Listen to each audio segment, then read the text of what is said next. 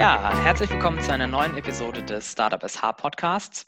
Für heute habe ich mir mal überlegt, dass ich gerne über das Thema allgemeine Geschäftsbedingungen und Datenschutz sprechen möchte.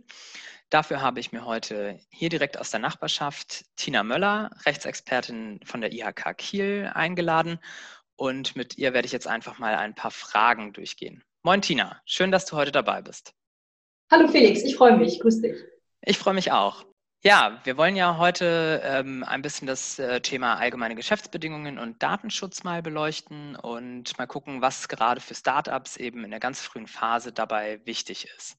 Dazu habe ich ähm, einfach mal Fragen gesammelt, die von jungen Unternehmen immer wieder gestellt werden und wo man sagen kann, da herrscht tatsächlich immer wieder Unsicherheit. Bevor wir da allerdings reinstarten, bekommst du, wie jede, jeder andere Gesprächspartner und Gesprächspartnerin, von mir ein paar Quick and Dirty Fragen zum Aufwärmen. Tina, Büro oder Homeoffice? Büro, auf jeden Fall. Kaffee oder Tee? Tee. Stadt oder Dorf? Hm, eher Stadt. Camping oder Hotel? Hm, hat beides seinen Reiz. Ich mag, ich mag beides gern. Telefon oder E-Mail? Telefon. Flugzeug oder Bahn? Flugzeug. Okay, vielen Dank. Ähm, lass uns erstmal kurz zu dir kommen. Ähm, du bist Syndikusanwältin bei der IHK. Ähm, erzähl uns doch mal ganz kurz, wofür du genau zuständig bist. Ja, genau. Ich bin in der IHK Kiel als Juristin beschäftigt und äh, bin Ansprechpartnerin für die Unternehmen und auch für Politik zu allen möglichen Fragen, die im Bereich Wettbewerbsrecht, Internetrecht und allen anderen grenzenden Rechtsgebieten auftauchen. Bin aber auch im Bereich der ähm, europäischen Rechtspolitik tätig. Das heißt, wir unterstützen unsere Unternehmen in ihren alltäglichen Rechtsfragen, indem wir für wirtschaftsfreundliche Rahmenbedingungen sorgen. Wir schauen, dass wir möglichst in den Gesetzen natürlich ähm, unser Hauptschwerpunkt in den Gesetzen möglichst wirtschaftsfreundliche ähm, Rahmenbedingungen finden für unsere Unternehmen, damit die möglichst äh, bürokratiearm und unkompliziert arbeiten können. Das ist nicht immer leicht, aber es sind immer dicke Bretter, die wir bohren, aber das macht auch nichts. Dafür sind wir da und da haben wir langen Atem, um bei der Politik für die Wirtschaftsinteressen zu werben.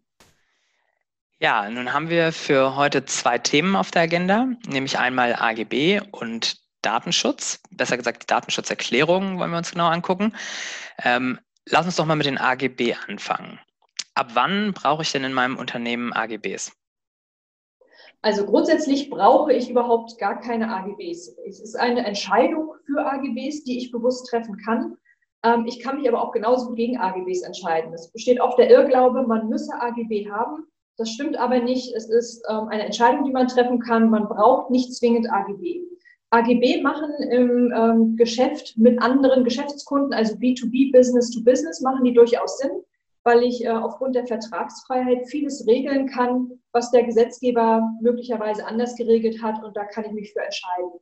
Im B2C-Bereich, Business to Consumer, im Verbrauchergeschäft, rate ich da eher von ab, weil der Gestaltungsspielraum im Gesetz so eng ist, dass der Vorteil gar nicht so groß ist und äh, viel mehr Aufwand und Geld dahinter steht, als dass ich da wirklich einen Nutzen von habe. Mhm. Und da einhergehend, ähm, in unterschiedlichen Branchen brauche ich aber auch spezielle AGBs oder ist das auch schon vorweg vom Gesetzgeber geregelt? Da ist gar nichts vom Gesetzgeber geregelt, nur dass eben ähm, ein Rechtsrahmen besteht für AGBs, was nicht erlaubt ist. Aber was man regeln möchte, das steht den Parteien frei. Und das ist ähm, für jedes Geschäft anders. Also da gibt es keine branchenspezifischen, ähm, typischen AGB, sondern das ist immer individuell für das jeweilige Geschäft so zu konzipieren, dass es für das eigene Geschäftsmodell passt. Und da macht es wirklich nur Sinn, ähm, wenn ich da entsprechend genau weiß, was ich ändern möchte, von der gesetzlichen Regelung abweichen möchte oder was eben nicht. Klingt auf jeden Fall erstmal, ähm, wenn man davon das erste Mal hört, ähm, sehr kompliziert. Ähm, wo müssen denn die AGB zu finden sein? Die AGB müssen auf jeden Fall in den Vertragsunterlagen, in den Angebotsunterlagen zu finden sein, weil sie können nur dann in den Vertrag einbezogen werden, wenn sie vorher zur Kenntnis gegeben wurden.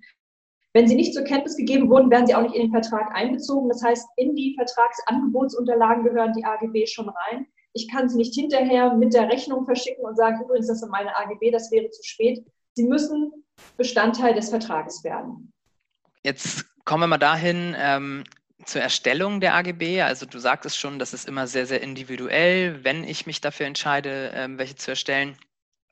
Ähm, aber wie läuft das dann ab? Gehe ich da ins Internet und ähm, gucke mir an, was es da so an Standardwerken in Anführungsstrichen gibt ähm, und individualisiere das oder wie muss das passieren?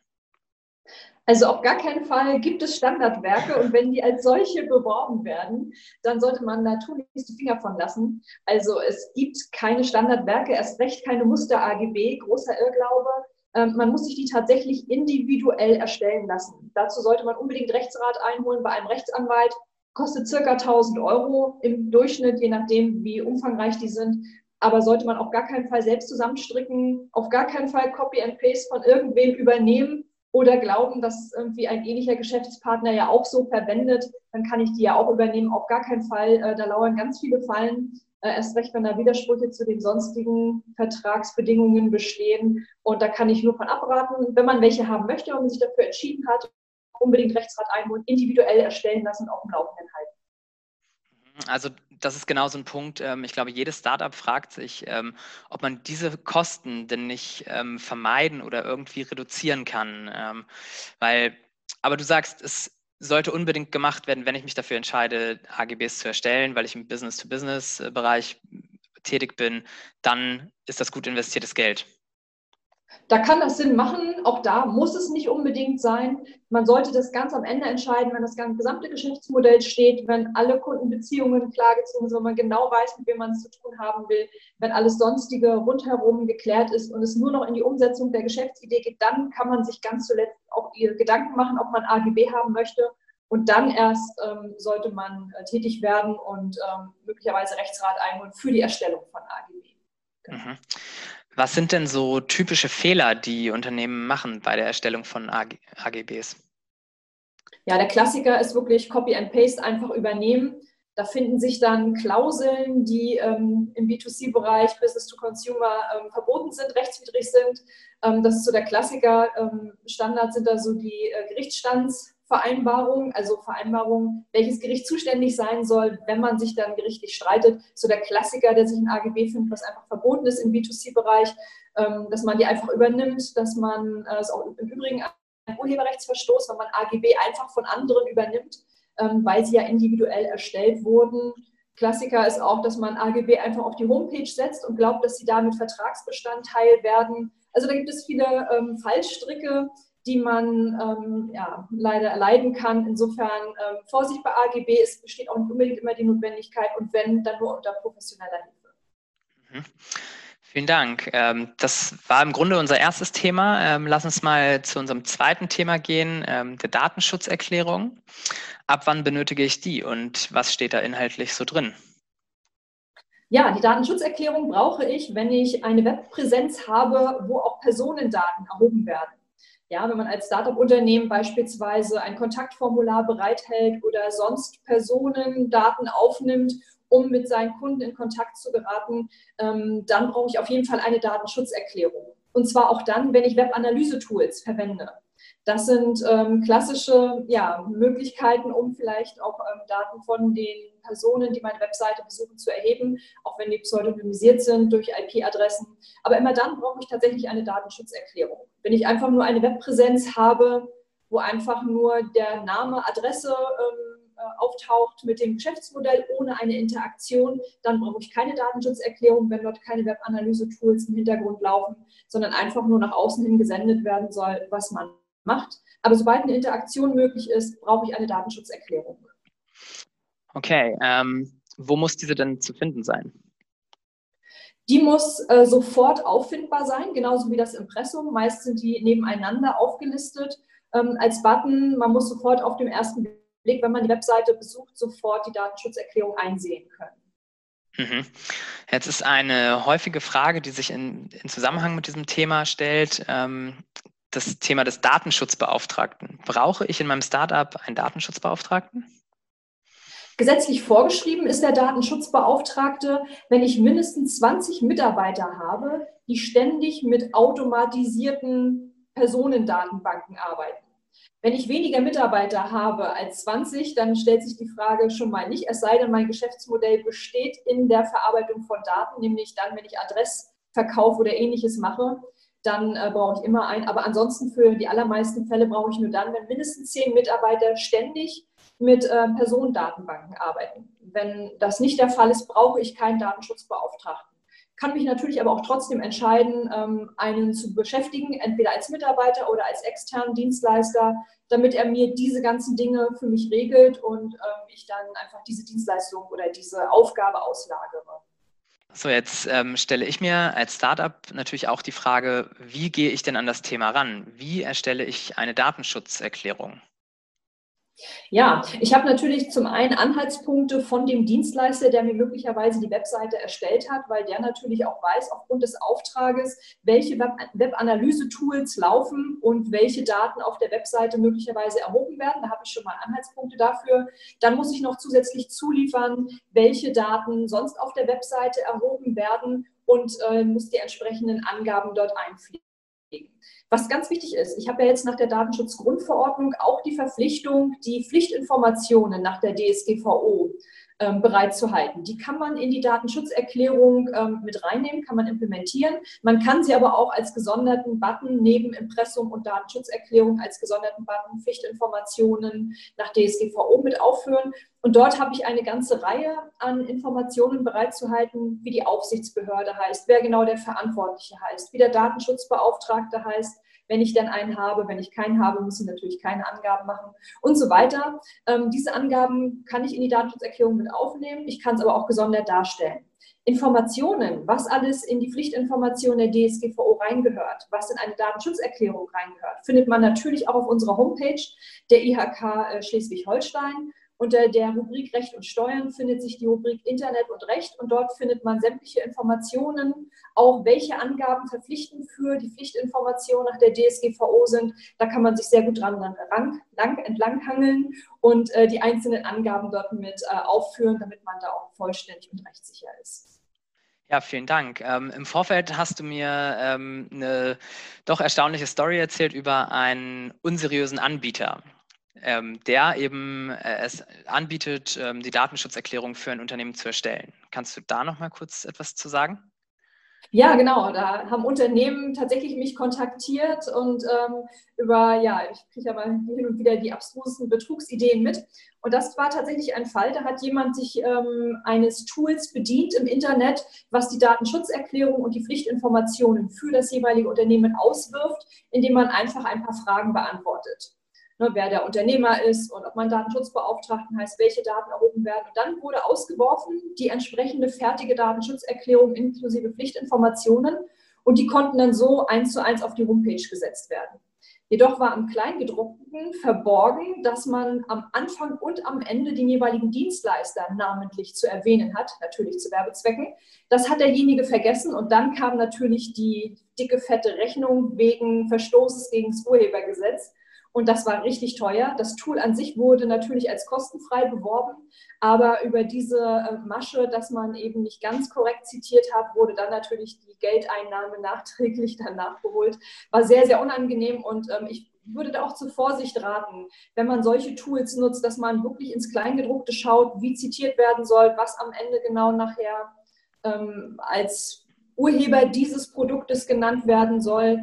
Ähm, ich wäre da vorsichtig, man kann das auch gut äh, allein hinbekommen, indem man einfach sich wirklich ähm, die Mühe macht, mal auflistet, welche Daten erhoben werden. Das muss ich ohnehin tun, weil ich ja das Verarbeitungsverzeichnis zu erstellen habe als Unternehmer. Und ähm, da muss ich ja sowieso eine Liste aufstellen, völlig losgelöst von der Interaktion im Internet ähm, welche Daten in meinem Unternehmen erhoben werden, zu welchem Zweck, wie lange sie aufbewahrt werden und so weiter. Das Verarbeitungsverzeichnis findet man als Muster auch auf unserer Homepage unter der genannten Rubrik. Das muss man sowieso führen und dann hat man eigentlich auch schon die ganzen Daten, die man auf der Webseite erhebt, mit, äh, mit drin und dann kann man das dort mit aufnehmen. Ähm, ansonsten Vorsicht, wenn man solche Tools benutzt, da können sich auch Fallen hinter verbergen, müssen aber nicht. Ja, also Obacht. Ne? Ähm, wir gucken ja nun immer aus Sicht eines neu gegründeten Unternehmens und jetzt kann ja der Fall eintreten, dass ich meine Website als Startup launche und noch keine Datenschutzerklärung habe. Ähm, was passiert, wenn ich an dieser Stelle dann doch gegen die Datenschutzgrundverordnung äh, verstoße? Was kann da passieren? Bei Verstößen? Ja, da können verschiedene Sachen auf einen zukommen. Zum einen kann die Aufsichtsbehörde, das ist jeweils eine Landesbehörde, bei uns das unabhängige Landeszentrum für Datenschutz in Schleswig-Holstein, kann ein Ordnungsgeld verhängen. Das ist eine Ordnungswidrigkeit, wenn man die Datenschutzerklärung nicht bereithält. Das kann unterschiedlich teuer ausfallen, je nachdem, wie äh, sensibel die, äh, die Daten sind, die dort erhoben wurden. Das ist das eine, ähm, dass ein Ordnungsgeld auf einen zukommen kann. Es kann natürlich auch eine Abmahnung äh, ins Haus flattern. Das sind dann ähm, entweder Rechtsanwälte oder abmahnberechtigte Vereine, die einen in Anspruch nehmen können auf Unterlassung. Das kann auch sehr teuer werden, wenn man solche eine Abmahnung bekommt. Das ist das Zweite. Das Dritte kann natürlich auch ein Schadensersatzanspruch des Betroffenen sein, wenn er nicht vernünftig informiert wurde, ist aber wahrscheinlich unter den drei genannten das geringste Risiko. Das heißt, ich kann mich dagegen schützen, indem ich ähm, schon mit Unternehmensgründung oder dann mit Launch der Website ähm, meine Datenschutzerklärung abgebe ähm, und bereithalte? Oder an welcher Stelle ähm, schütze ich mich am besten davor? Sobald ich die Webseite online stelle, muss ich auch die Datenschutzerklärung äh, bereithalten. Ohne diese Datenschutzerklärung sollte die Webseite nicht online gehen. Und ähm, wie gesagt, wenn ich gar keine Daten dort erhebe, muss es nicht sein. Aber sobald ich ein Kontaktformular habe, muss ich eben angeben, was ich mit den Daten mache, wer verantwortlicher ist und so weiter und so weiter. Und dann muss ich auch die Dinge schon sofort bereithalten. Irgendwann nachschieben und eins nach dem anderen äh, ist da keine gute Idee. Okay. Ähm, du hast es eben schon mal angesprochen, ähm, Thema Abmahnungen. Ähm, jetzt, wenn der Worst Case eintritt und ich werde tatsächlich abgemahnt, weil ich ähm, ein bisschen zu spät die Datenschutzerklärung veröffentlicht habe, was sollte ich dann tun? Auf jeden Fall Rechtsrat einholen. Ähm, Unternehmen können sich natürlich an ihre jeweilige Industrie- und Handelskammer wenden ähm, und einmal prüfen lassen, inwieweit die Daten, äh, die Abmahnung äh, berechtigt ist. Natürlich kann man sich auch an einen Rechtsanwalt wenden ähm, und sich dort äh, informieren, inwieweit das berechtigt ist, wie man reagiert. Da gibt es die unterschiedlichsten Möglichkeiten und ähm, wir können eben schauen, inwieweit wir mit unseren IHK-Mitteln dann entsprechend so eine Abmahnung entgegentreten können, entweder politisch oder im individuellen Einzelfall. Ähm, jetzt mal zum Thema Bestätigung der Datenschutzbestimmung. Reicht eine einmalige Bestätigung oder muss ähm, diese Bestätigung gegebenenfalls öfters erfolgen?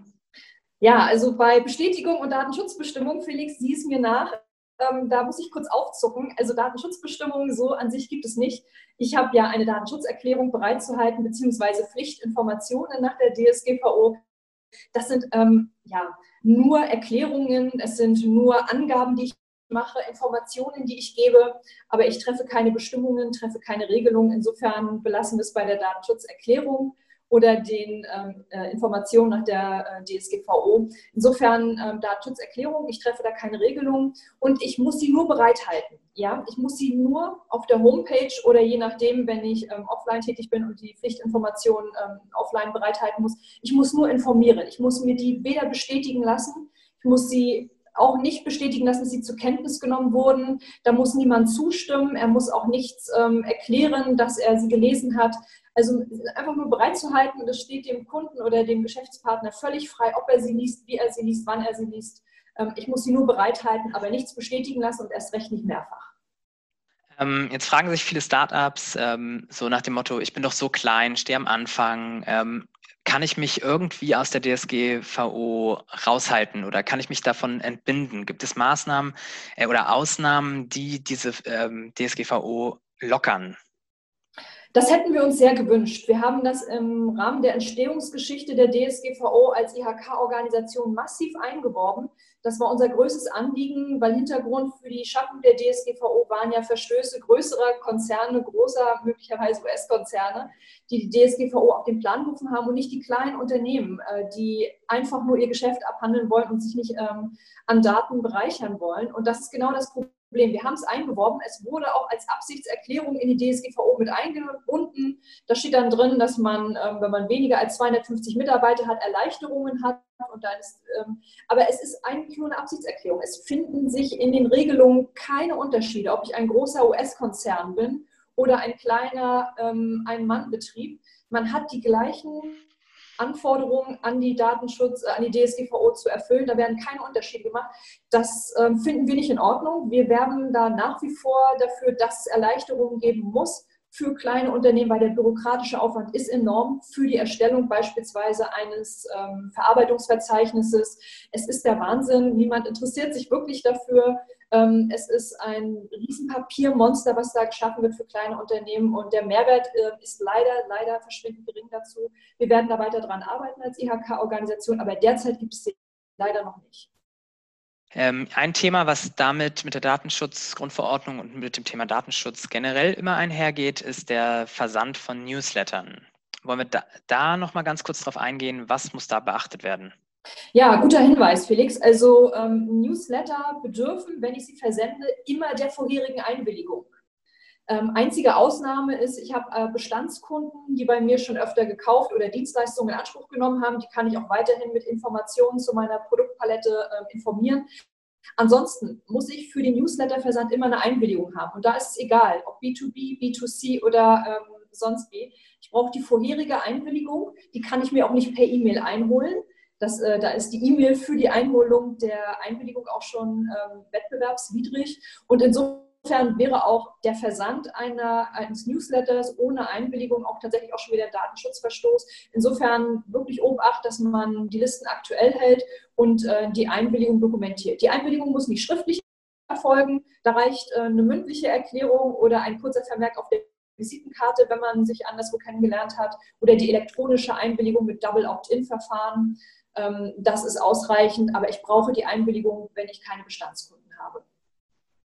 Ja, vielen Dank. Ähm, zu guter Letzt noch, ähm, was kannst du denn den Hörerinnen und Hörern, die sich gerade mit den Themen AGB und Datenschutz befassen, mit auf den Weg geben? Auf jeden Fall würde ich gerne mit auf den Weg geben, weniger ist mehr. Ja, also macht euch nicht ganz so viel Aufwand mit irgendwelchen unnützen bürokratischen Dingen, die überhaupt nicht erforderlich sind. Das fängt bei AGBs schon an. Nicht immer sind die erforderlich, der Mehrwert ist nicht immer da. Ähm, es gibt auch unsinnige Disclaimer, die ich auf irgendwelchen Webseiten lese oder ähm, seitenlange Ausführungen zu irgendwelchen urheberrechtlichen ähm, Regelungen für die Webseite. Das regelt alles der Gesetzgeber. Da muss ich nicht selbst noch irgendwie groß mir Mühe machen, da irgendwas zu schreiben oder schlimmstenfalls abzuschreiben.